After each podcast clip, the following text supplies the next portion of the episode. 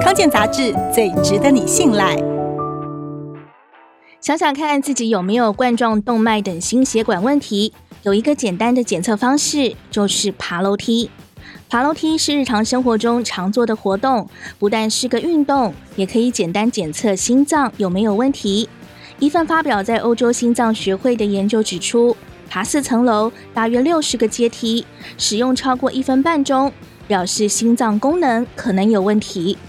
当然，爬楼梯是非常简单的检测方法，因为爬楼梯会快速增加心率。如果心跳加快后出现胸痛、胸闷等症状，那就很有可能是心血管出问题，或是可以初步判断，如果病人接受心脏手术，是不是可能出现其他并发症。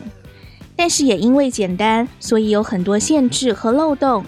爬楼梯能不能爬完，还牵涉到当事人有没有其他问题。例如肌少症、贫血、关节炎等等，而这个研究是直接找了已经怀疑或是确定有冠状动脉问题的病人来测验，只能证明有心血管疾病的人爬楼梯有困难，但爬楼梯有困难也可能是其他问题引起的，表示心肺功能可能有问题。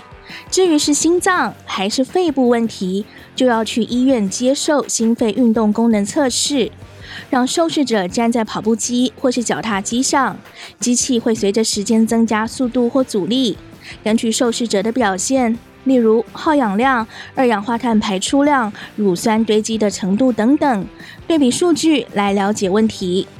心肺功能也和肺功能密不可分，爬楼梯也能看出是否有肺部问题。